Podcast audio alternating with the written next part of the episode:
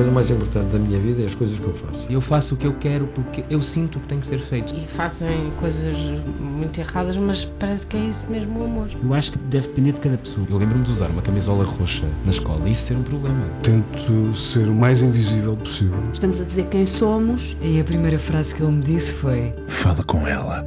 Há sempre uma resposta para todas as questões.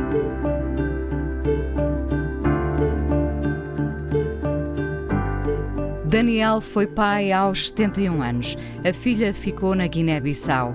Ele, cabo-verdiano, voltaria a Lisboa para continuar a aumentar a sua biblioteca cheia de livros raros sobre África. Quando entramos no documentário Daniel e Daniela, é como se um livro se abrisse. Um álbum de família, mas também uma viagem ilustrada à África. São muitas Áfricas no mesmo continente. A relação que comove entre um pai de 83 anos e uma filha de 12 não é só o que se conta neste documentário. Ele leva-nos a uma reflexão funda sobre o colonialismo, as relações de poder e como os direitos costumam ficar apenas de um lado. Daniel e Daniela é a estreia na realização da convidada de hoje, jornalista, alguém que nos habituámos a ver em reportagens de longo fôlego, reportagens tantas que sempre namoraram o género documental. Este encontro surge na altura em que eu lia o livro Duas Mulheres, escrito pela mãe, Maria Filomena Mónica, outro álbum de família. A vida costuma explicar o que somos, a família sobretudo, mas podemos ainda assim ir além das nossas circunstâncias.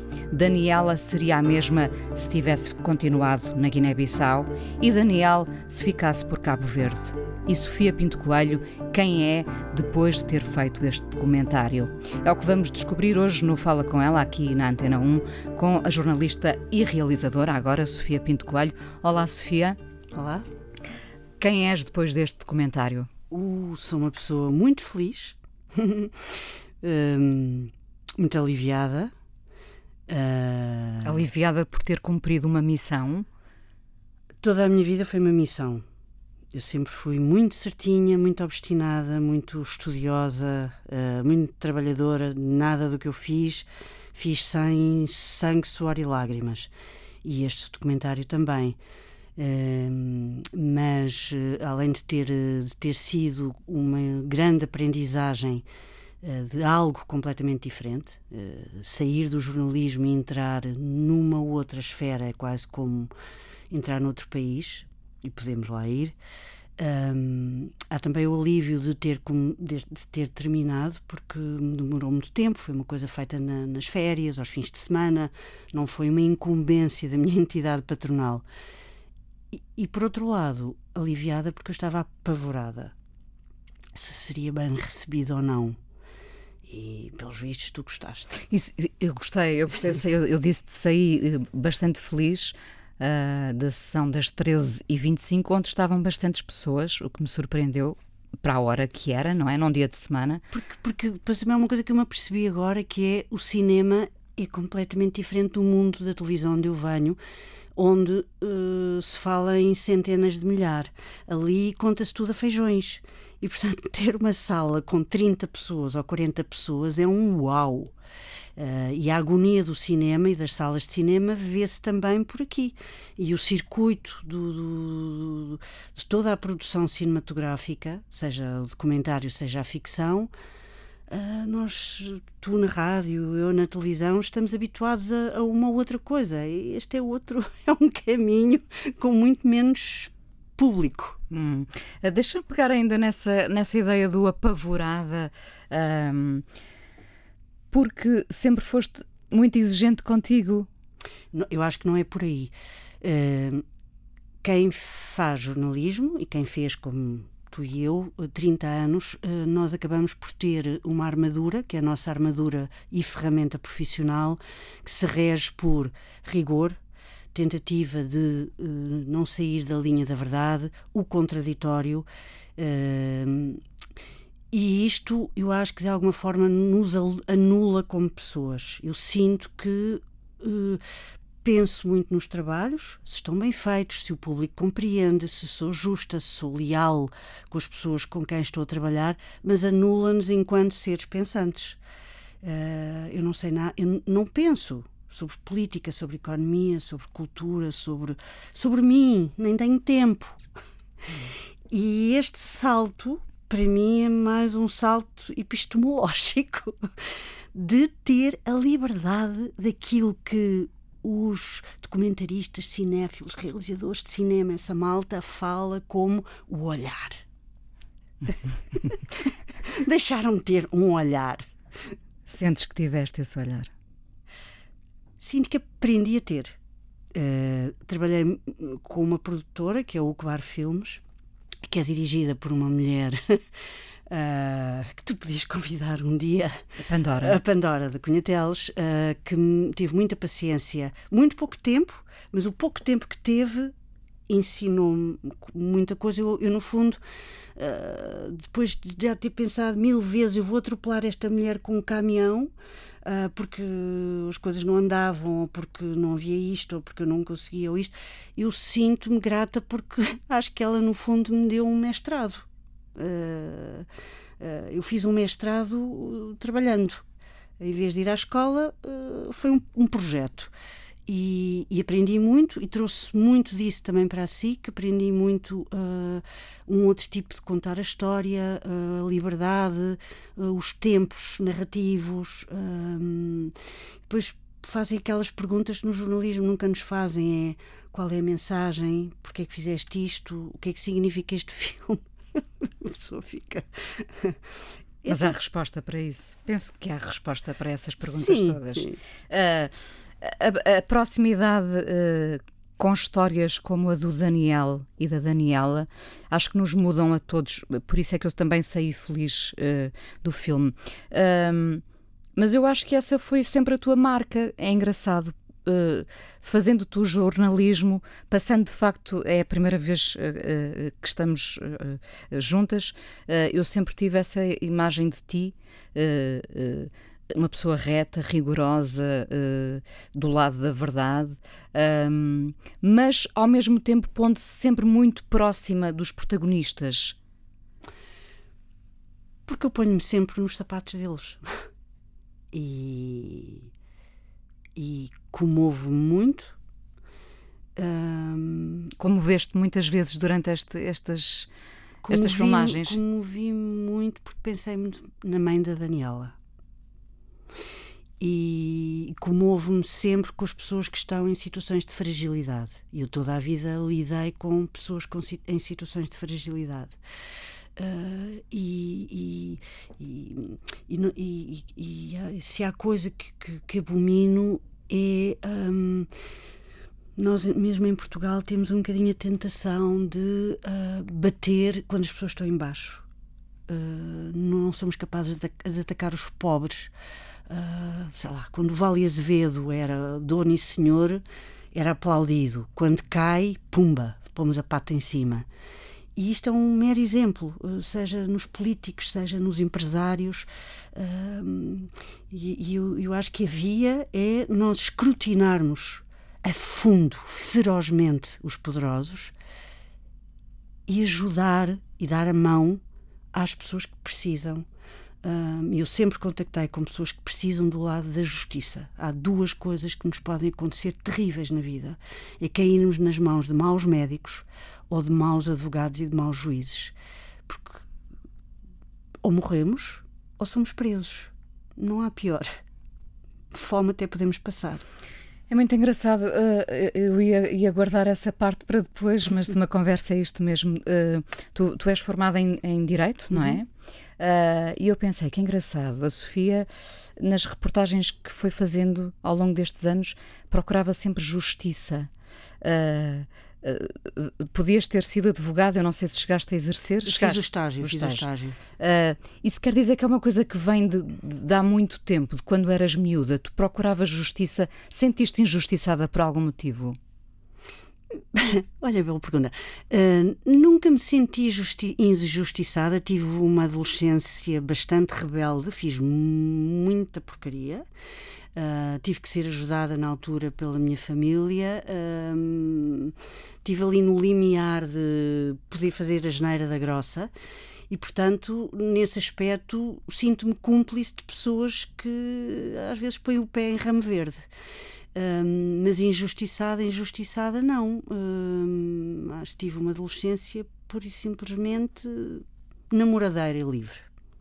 Rebelde. Rebelde sem causa? Rebelde sem causa. Hum. Eu vivi os anos 80. 80, 80, sim claro. Uh, vamos vamos uh, só para, para situarmos uh, quem nos está a ouvir, é preciso contar, não contando tudo, mas contar esta história. Primeiro de tudo, o ponto de partida. Como é que tu vais ao encontro do Daniel, da Daniela e depois da mãe dela? Eu conheci o Daniel, eu na altura estava a fazer umas reportagens sobre temática colonial, a guerra colonial vista através de quatro prismas a, a escrita de cartas, o cinema, a fotografia e o livro. E falaram do Daniel, que era dono de uma das maiores bibliotecas, sobre a África lusófona e tal, e inclusivamente tínhamos amigos comuns, eu pedi para ser apresentada, ele acolheu-me. Ele é um encantador, charme, ele é um encantador. senhor, e serve-nos com vinho e com enchidos e galanteios, e portanto a pessoa sente-se logo em casa. E portanto fiz esse trabalho jornalístico, passou. Um, e depois comecei, mais tarde, vim fazer uma reportagem chamada Renegados, que foi o que me abriu a pestana para o que é, que é a realidade da comunidade chamada hoje em dia afrodescendente uh, em Portugal. Sobretudo do ponto de vista dos que já nasceram cá, Uh, e que não filhos de, de, de, de cabo-verdianos, ou seja, o que for, que, que, que que eram portugueses e que perderam a, a, nacionalidade portuguesa e que depois tiveram estes miúdos aqui, que por mil e um motivos, incluindo os burocráticos, não conseguiu a nacionalidade. E, portanto, andei aí a ouvir histórias inacreditáveis, terminando numa que é o Diogo, que hoje em dia posso considerar ainda meu amigo, que aos 20 e tal anos tinha, tinha nascido na maternidade da Alfredo da Costa e tinha unicamente dois documentos, o boletim de vacinas e o passe. E, portanto, fiz a reportagem, uh, acho que aquilo foi. mas chocou o poder. Uh, Ai, depois comecei a ver estes rostos lindos, negros, uh, esta invisibilidade. Estamos a falar de 2017. E pensei, mas quer dizer, porquê é que eu não agarro no Daniel? Eu já tinha ficado muito impressionada com a miúda. E comecei a ver ali. Um, ehm, porque, é que, por que não? E, e surgiu a ideia. E depois percebi que a miúda tinha vindo de, de, da Guiné para, para, para Portugal com 9 anos. Depois da, da, da escola primária? Depois da escola primária, porque entretanto o Daniel enviuvou. A Daniela é filha de uma relação extraconjugal, a miúda acabou por ser eh, aceito pela família nuclear aqui em Portugal, mas ele, quando enviuvou, decidiu trazer a miúda. E eu fazia-me confusão que ela nunca mais tivesse visto a mãe. Uh, eu comecei a falar com a mãe ao telefone e, e, e pronto, e foi por aí. E, e, depois é a riqueza do documentário, porque no documentário não é como na novela, que tu gravas a cena 3, a cena 5 e a cena 77 no, hoje porque está sol. Uh, vais e é o que acontece. Sem guião? Sem guião, zero. Isso foi, foi, foi um. Quer dizer, eu agora que estou de papo cheio. posso dizer que deve ser assim, mas provavelmente não deve ser assim porque foi bastante aventureiro uh, e quase inconsciente da minha parte, porque parti como se estivesse a partir para uma reportagem de televisão, podia ter sido um desastre.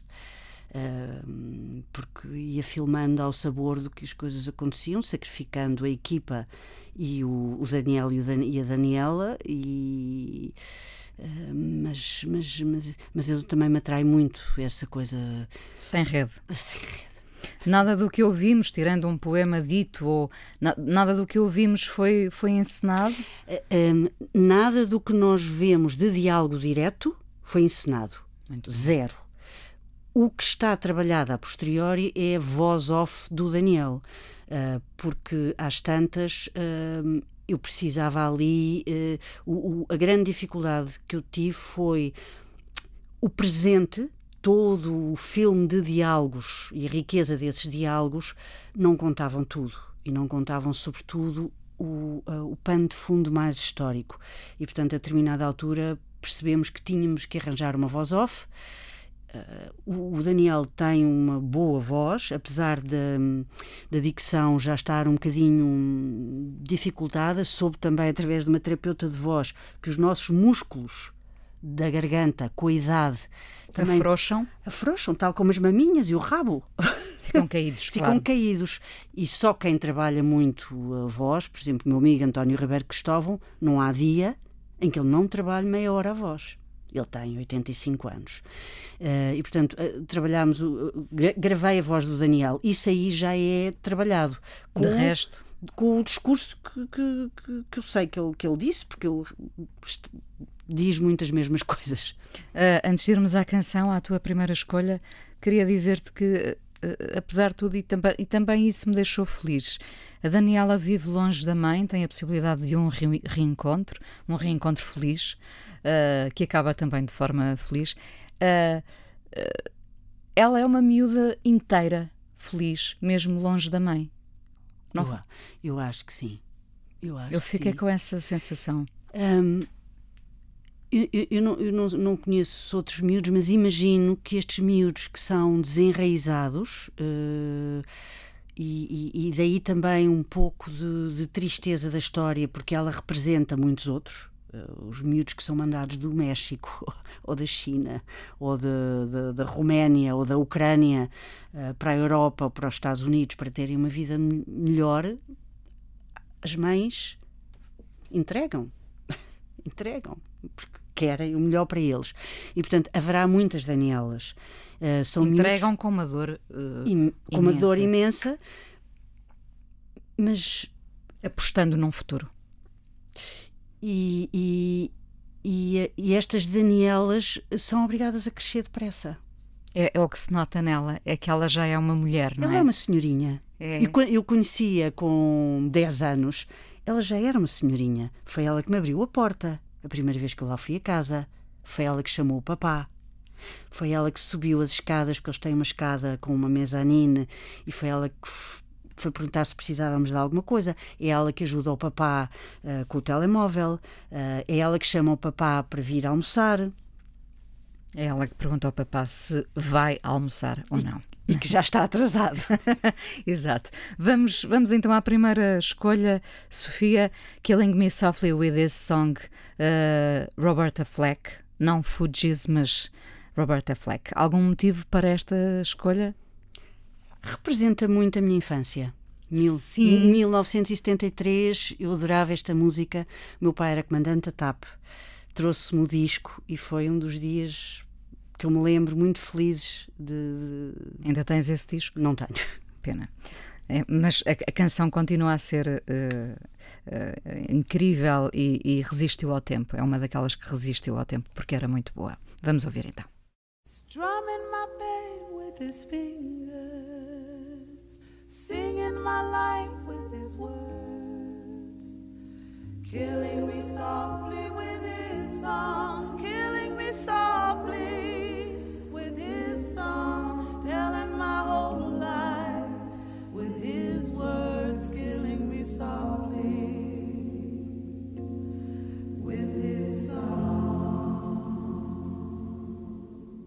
A estreia na realização de Daniel e Daniela, documentário em exibição, traz a jornalista Sofia Pinto Coelho ao Fala com ela aqui na Antena 1. Uh, e será que é a realização agora que tu queres seguir, Sofia? Isso tem que ir falar com o meu patrão. Um, Continuas a ser jornalista na SIC? Eu continuo a ser jornalista na SIC, quero continuar. A SIC é um casamento muito feliz que eu tenho há 30 anos um, e, se puder, quero lá continuar. Uh, a SIC dá-nos vida, dá-nos vida porque nós vamos ter com as pessoas e as pessoas vêm ter connosco. Mas podendo, uh, gostava de, de, de continuar e, e seguir o olhar. Sim, seguir, o olhar. seguir o olhar. E tenho já aqui uma coisa em carteira que mete precisamente a minha mãe. Muito bem. Não, não te digo se são duas mulheres, três mulheres, quatro eu, mulheres eu pensei, ou cinco. Eu pensei, uh, porque foi uma, foi uma coincidência, e tanto, não é? Eu estar nas férias a ler o livro e de repente uh, surgir o teu nome. Uh, e tu também apareces no livro, inclusivamente em, em, em, fotografia, não é? E eu pensei, quatro mulheres. Uh, uh, não te. em nada te belisca um, uma certa exposição? Eu não tenho exposição. Eu, aliás, diria que a partir de, de anteontem há um antes e um depois, em termos de exposição, e não tem a ver com o documentário, tem a ver com o terem-me obrigado a abrir uma conta no Instagram. é, é, isso sim é que é qualquer coisa, porque quer dizer, eu trabalho em televisão, não é? Mas nunca, mas nunca me senti uh, exposta. Os meus filhos nunca apareceram, nunca, jamais. Mas quando falo da exposição, esta questão de um, seres a filha da Maria Filomena Mónica e ela poder falar de ti, uh, esta questão de abrirmos o álbum o álbum de família uh, e, e, termos lá não retratos, mas descrições de como foi, de como é, de como poderá vir a ser? Eu acho que é importantíssimo. Uh, quando a minha, a minha mãe uh, recorre muito, ou nas crónicas recorria muito a patetices ou coisas giras ou isto ou aquilo dos netos. E às vezes dizia coisas que são quase inventadas, porque depois as pessoas que são escritoras uh, muitas vezes entram no domínio da, da fantasia. Do colorir. Do colorir. do colorir. E pronto, e dávamos-lhe na cabeça, e enfim. Mas. Uh, Dizendo, mãe, não foi nada assim? Oh, mãe, como é que é possível dizer isto? Não foi nada assim. A Joana não fez nada disso, ou não disse isso.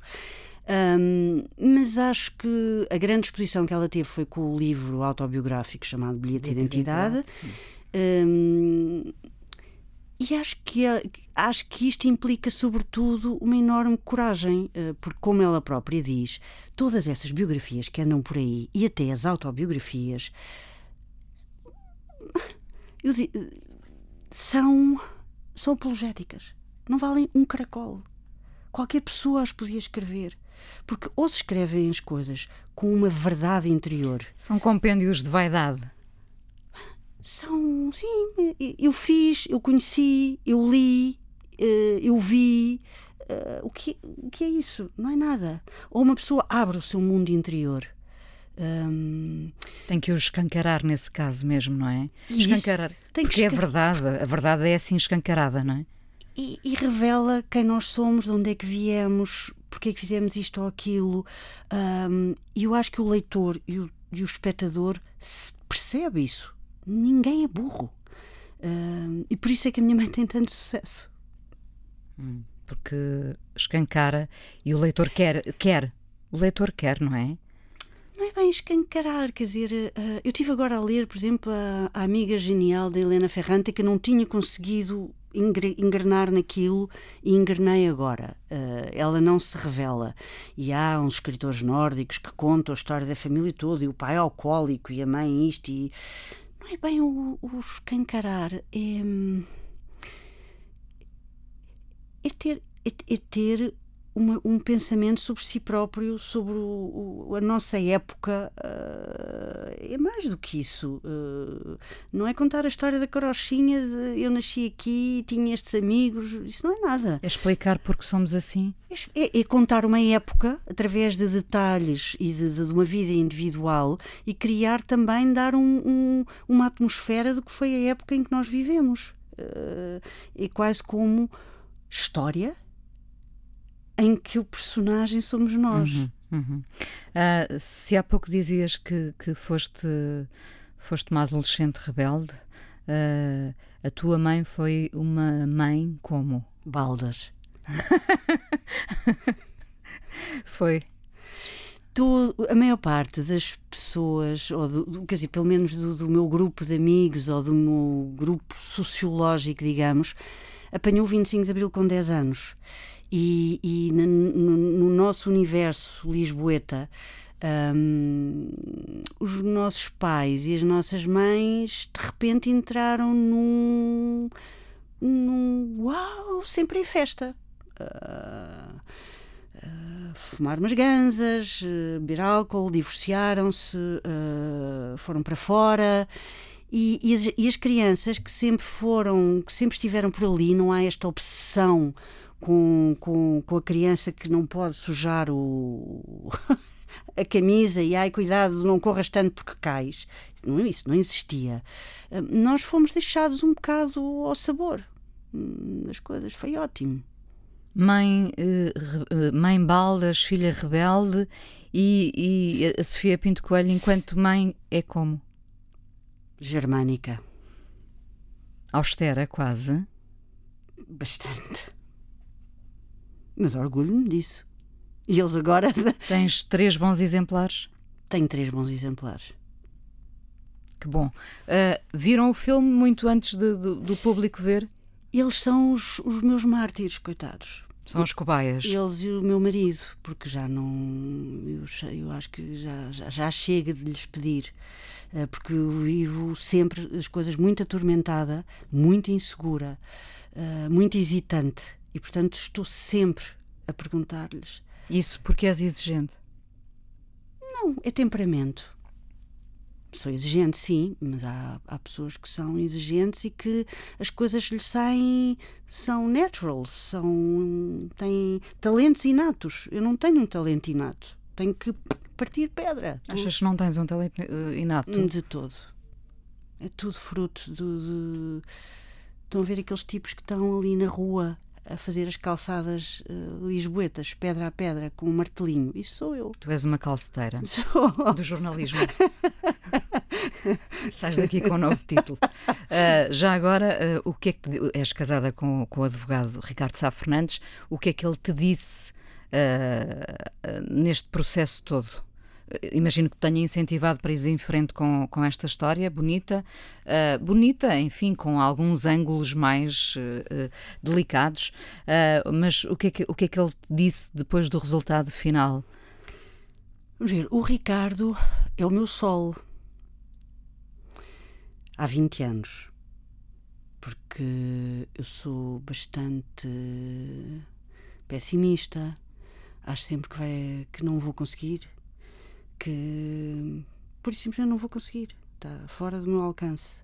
E ele puxa-me para cima. O sol e a sombra? O sol e a sombra é isso? Ele é otimista, eu sou pessimista. Ele acredita sempre que, que as coisas vão acontecer e que vão correr bem. E eu penso o contrário. Uh, quando eu estou a duvidar das minhas capacidades, ele uh, vai-me buscar ao poço está lá para as vincar e, e, e saiu satisfeito do, do cinema. Radiante tem, radiante. tem orgulho em ti? Sim, sim, sim. Na sua sim. sombra, na sua sombra, enfim, que não, é, não tem nada a ver com, com a sombra. E eu nele, eu nele, um, um trabalhador incansável. Que bom. Um, a questão do colonialismo uh, não é ainda assunto suficientemente refletido? De todo, porque ainda se, ainda se pensa a preto e branco. Realmente a preto e branco. Realmente a preto e branco. Um, e nós não, não, nós não temos. Um, não sei se é uma tradição de debate. Um, aí também talvez se possa revelar o nosso atraso, mas que de repente eu fique radiante, porque acho que nos últimos anos, eu diria que nos últimos cinco anos, um, toda esta comunidade vibrante da música, da escrita, um, está é aí tem que voz, está tem, tem voz. e tem uma vibração que nós os brancos nós estamos mortos. Não percebemos. Uh, a energia vem dali. Um, porque nós estes brancos que estamos instalados no funcionalismo público nos nossos empregos estamos instalados Acomodados. no nosso conforto. E, e, e, e tudo o que se faz resulta sempre de querer alcançar algo. E, uh, e, e, a energia está tá aí, as boas vibes estão aí. Hum, não, mas é, é uh, saí do filme também, do documentário, a pensar justamente nisso, que aceitámos o colonialismo como um facto sem querer pensar demasiado sobre ele, não é? Uh, porque isso depois nos leva a pensar que o poder justamente fica sempre do mesmo lado, não é? e depois temos que avaliar aquela questão do, dos bons e dos maus, do, dos direitos e da falta de direitos. Sim. É, é isso. Uhum. Nós não queremos mexer muito nessas feridas, afinal. Eu pensei, enquanto, até enquanto criança, uh, que se falava demasiado de tudo isto e agora percebo-me que se calhar nunca, nunca, nunca fomos tão fundo como devíamos. Estamos agora a ir porque esta vibração está a vir ao de cima, não é? É, é. É, é a terceira geração. São estes miúdos, 18, 25 e tal. Eu posso só voltar uma coisa atrás? Claro. É que a minha mãe vai ficar furiosa. Por teres que... dito que, não, que ela é que era ela, ela, Não, não, não. Ela admite, ela admite que foi baldas, mas responder-te-ia o seguinte: eu fui baldas, exceto numa coisa: educação aí ela não transigia. Educação é, tu podes fazer tudo o que quiseres, desde que tragas boas notas para casa. Uhum. Uh, Lembrei-me agora, a tua mãe passou algum tempo em Oxford?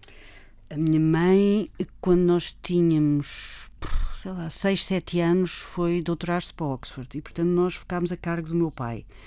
Hum... Estava eh, só aqui a tentar fazer, estabelecer um paralelo com a mãe da, da, Daniela na Guiné e ela com, com, com o pai, e neste caso vocês. Nós ficámos com o nosso pai, que era diferente. O meu pai era muito ternurento, coisa que a minha mãe não é de todo, nem consegue quase dar beijinhos. Hum, mas uh, e depois a partir daí durante 20 anos até adoecer fazia temporadas de, dos três meses de verão em Oxford para fazer investigação e para estudar. Portanto, imaginas, não é? O que é ter 14, 15 anos, 16 e ter a casa. Um... Foi isso que deu espaço à rebeldia, não é? Quer dizer, a rebeldia. A rebeldia é ter namorados e sair à noite. Quer dizer, não, não fui traficante de droga. Percebo, claro. Uh, para a tua mãe uh, abrir uh, este álbum de família, estes álbuns de família, como tu abriste também este álbum de família, uh, será catártico? Para a minha mãe? Sim. Hum... É uma arrumação mental, puramente? Ah, não sei responder isso. Ela, ela, ela teve uma evolução de, do espartilho de, de, da academia. Sendo doutorada, tinha que escrever obras uh, de sociologia ou de história pura e dura, cheia de citações, uh, para fazer currículo académico, e, e à medida que foi uh, começando a escrever nos jornais, até começou como crítica de televisão, já, sei lá, aí, com 50 anos, começou a, desabrochar outra pessoa um, começou-se a sentir mais livre e poder abrir mais uh, as asas e começou a gostar de, de ter opinião uh, e de, de, de, dar essa opinião. E portanto do, dos artigos de jornal uh, começou a escrever livros mais sobre como ela via o poder as viagens que fazia até chegar aqui à biografia porque ela sempre gostou muito de obras biográficas obras biográficas à inglesa ou à americana, em que chamam-se os bois pelos nomes. E, eh, porque nós aqui temos muito, além do sentido do ridículo, eh, um, não é o medo de magoar ou de pudor, mas. Uh... É de ficar mal no retrato. Acho que temos muito medo de ficar mal no retrato perguntando o que é isso de ficar mal no retrato, não é? Porque todos temos retratos bons e maus, claro, não é? Claro. Bom, não será catártico para ela, mas para ti, eh, enquanto jornalista e jornalista de investigação, quando consegues acabar um longo trabalho, e agora nós estamos a falar do documentário, as tuas reportagens uh, que trazem muitas vezes essa proximidade com o protagonista, não é? Uh, até imagino que se estabeleçam laços. Tu ainda há pouco dizias sobre o Diogo, acho que posso considerar chamar amigo. Tenho laços intensíssimos. Tens, não tens? Tenho, Sim. Tenho laços intensíssimos de pessoas que uh, conheço de há 20 anos, de há 10 anos, de há 5 anos, uh, que eu sei. Eu, eu, eu faço um. Eu penso assim: quem é que são os meus amigos? E eu penso: ah, se eu ficar tesa, divorciada e aflita, a quem é que eu posso telefonar e sei que me dá abrigo esta noite? Há meia dúzia de pessoas que eu sei que posso. E destas pessoas, das minhas reportagens, eu não tenho a mínima dúvida que me arranjariam um sítio para eu dormir no, em casa delas. E, portanto, são, são laços fortíssimos, porque são uh, histórias muito dramáticas que estas pessoas viveram de, de, prisões injustas ou de julgamentos uh, uh, que foram mal conduzidos, seja do, por diversos motivos, não interessa entrar por aí. Um, e, e, não é que elas tenham que, que ter aberto, mas uh, fica um bond, um laço. Porque tu, a, a determinada altura, também lhes, lhes dei voz. Claro. E portanto. E, e mesmo que estas pessoas saibam, e hoje em dia digo, não pense que uma reportagem vai conseguir fazer marcha atrás e, e fazer um novo julgamento ou libertá-lo. as pessoas. Hoje em dia faço isso, porque as pessoas são acham que, que as pessoas têm dois grandes problemas. Não levam justiça a sério desde a primeira hora, porque estão convencidas que eu sou inocente, a verdade virá ao de cima. Erro! Desde o primeiro dia que uma pessoa tem que se preparar para o pior e tem que arranjar logo um bom advogado, não pode ser uma pessoa aqui da esquina ou o amigo do amigo, tem que fazer um bom casting de um bom advogado e tem que arranjar provas logo. Não, isso da verdade, vir ao de cima, não existe. E depois aquilo é um tal novelo que depois não se consegue desatar. Pronto. E depois tem... Portanto, tu tratas logo de não criar ilusões às pessoas. E depois, em relação à reportagem, eu digo logo, eu faço eu vou tentar demonstrar, vamos tentar ver se se consegue reabrir o caso, mas eu, não, eu em Portugal é provavelmente o único país da Europa onde não existe erro judicial. Na América é imenso. Até vemos na televisão. Pessoas que são soltas por provas novas da ADN ao fim de 25 anos. Mas em Portugal, caramba, somos um país bestial. Não, isso não existe. E, portanto, não, não pense nisso. Agora, as pessoas para todos os efeitos, fica a história contada de outra forma, seja para o próprio, para os vizinhos, para a família e para os filhos. E aí sim, uma ideia de missão cumprida também. É uma ideia de, de, de, missão, é uma missão cumprida. Eu acho que a esse nível sinto, sinto que, que trabalhei. Uh, Tens três filhos, já aqui dissemos. Uh, nenhum quer ser jornalista ou advogado? não. Não. Não. Uh, tenho uma filha que é da literatura e que ainda pensou em ser jornalista, andou por ali, pode ser que venha a ser eh, qualquer coisa na escrita, na comunicação, no marketing, por aí fora, mas vai migrar. Tenho uma segunda que é empresária uma jovem empresária, tem uma marca de roupa, de roupa, uma marca de coisas de praia, puffs e panamás e não sei o que, chamada Banana Split. E tenho muito orgulho nela, porque é tesa, lançou um negócio sozinha, é ela que faz tudo e é a pessoa mais conhecida dos CTT dos restauradores. Porque ela faz o design, manda estampar, é ela que costura, é ela que entrega, é ela que comunica, faz o marketing digital, vai pôr encomenda e, enfim, vamos ver. E o rapaz? O rapaz tem 20 está, anos? tem 20 anos, está no segundo ano de Direito e who knows? Mas, mas, mas quer dizer, neste momento eu sou a burra lá de casa.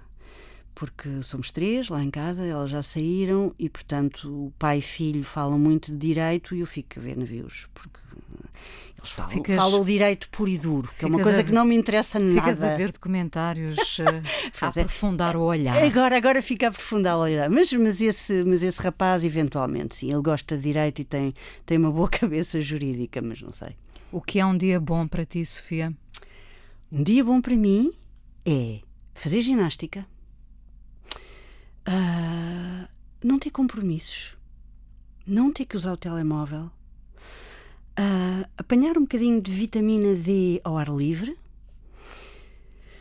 uh, e estar feliz, que, nem, que é raro.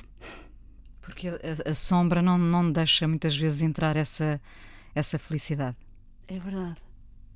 Então vamos aproveitar o momento. Os momentos. Vamos terminar com a Amy Mann, na banda sonora do Magnolia, e o Save Me, Uh, havia muitas escolhas em relação à Magnolia, mas olha, sem querer, também foi este Save Me que eu gosto bastante. Obrigada por teres vindo ao Fala com ela aqui na Antena 1. Ainda vamos falar mais um bocadinho no podcast.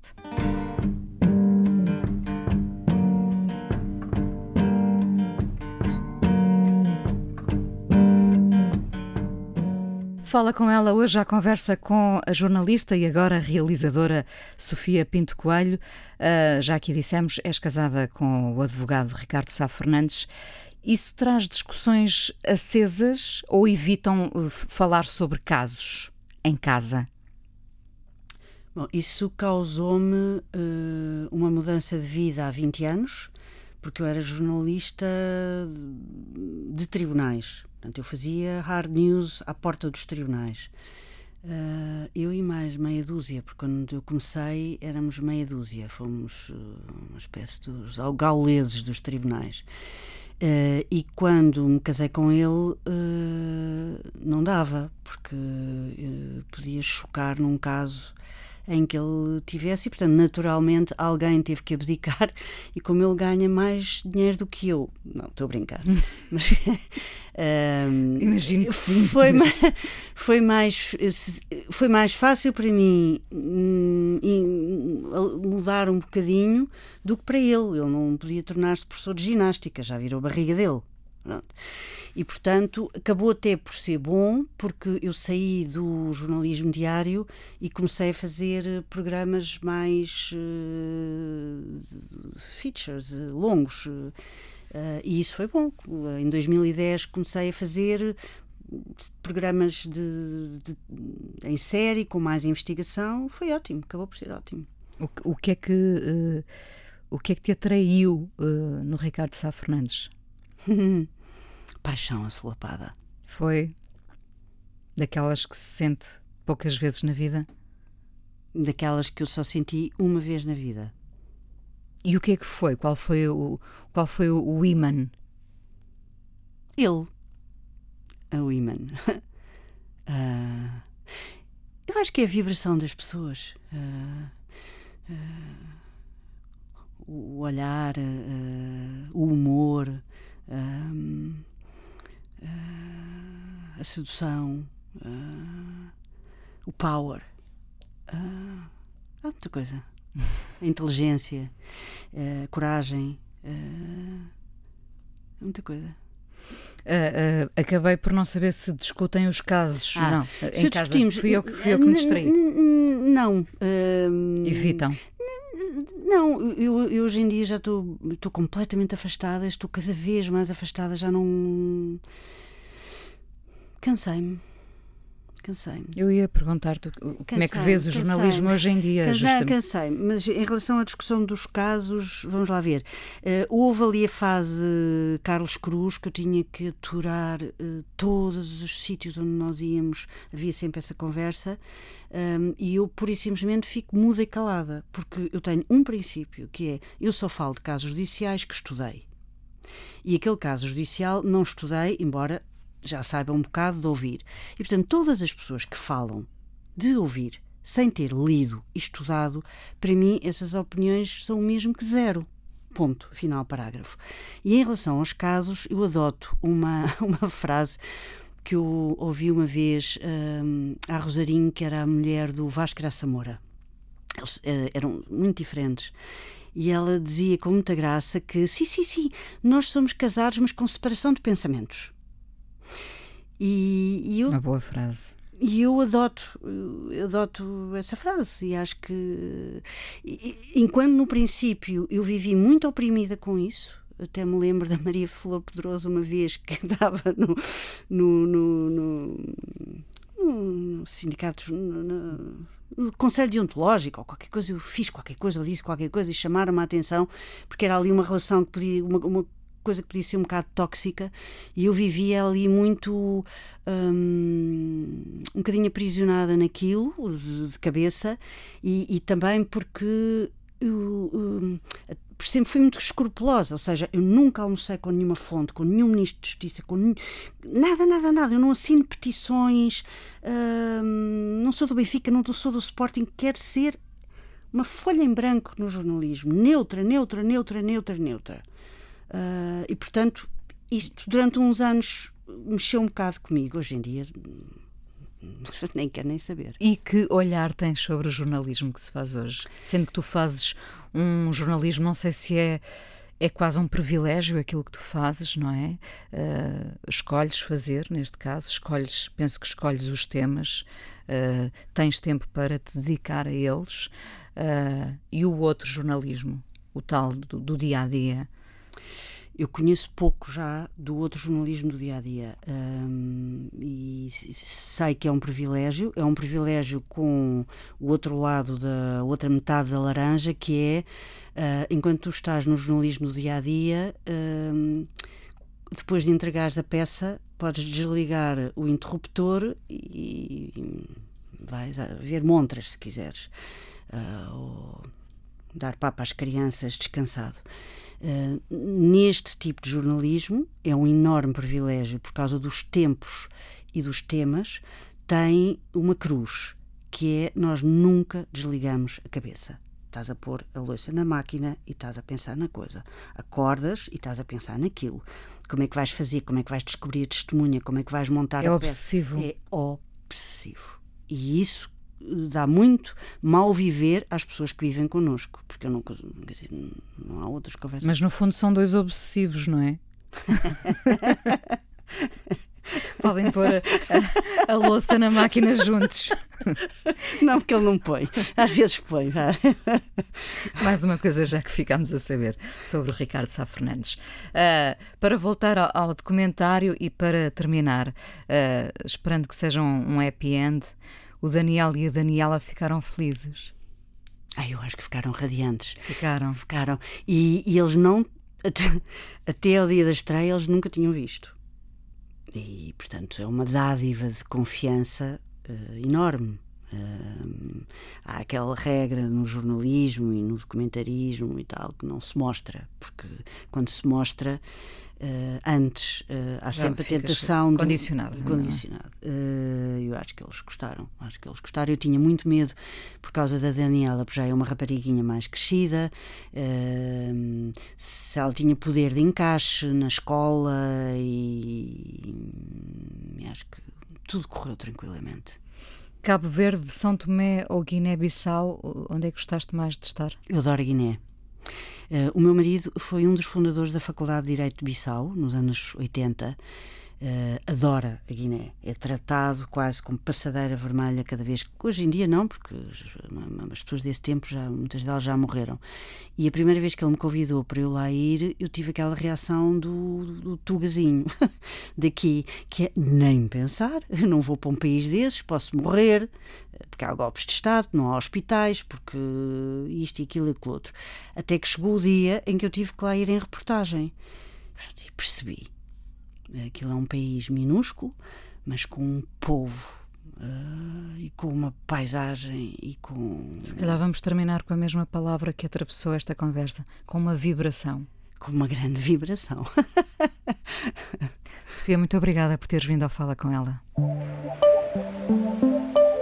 coisa mais importante da minha vida é as coisas que eu faço. Eu faço o que eu quero porque eu sinto que tem que ser feito. E fazem coisas muito erradas, mas parece que é isso mesmo o amor. Eu acho que deve depender de cada pessoa. Eu lembro-me de usar uma camisola roxa na escola e isso ser um problema. Tento ser o mais invisível possível. Estamos a dizer quem somos. E a primeira frase que ele me disse foi: Fala com ela.